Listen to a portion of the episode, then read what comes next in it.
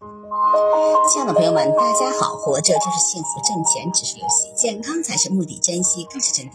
欢迎收听水晶姐姐讲故事。今天的故事名字叫《刘姓的来源》。相传尧帝的后代启氏被封在刘，他的子孙就以封地的名字为姓。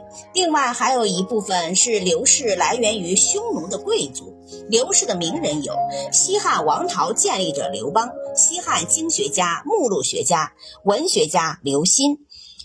东汉王朝的建立者刘秀，东汉文学家和数学家刘宏，三国时军事家、政治家刘备，三国时魏国数学家刘辉，西晋爱国将领、诗人、音乐家刘琨，南宋梁文学理论批评家刘勰。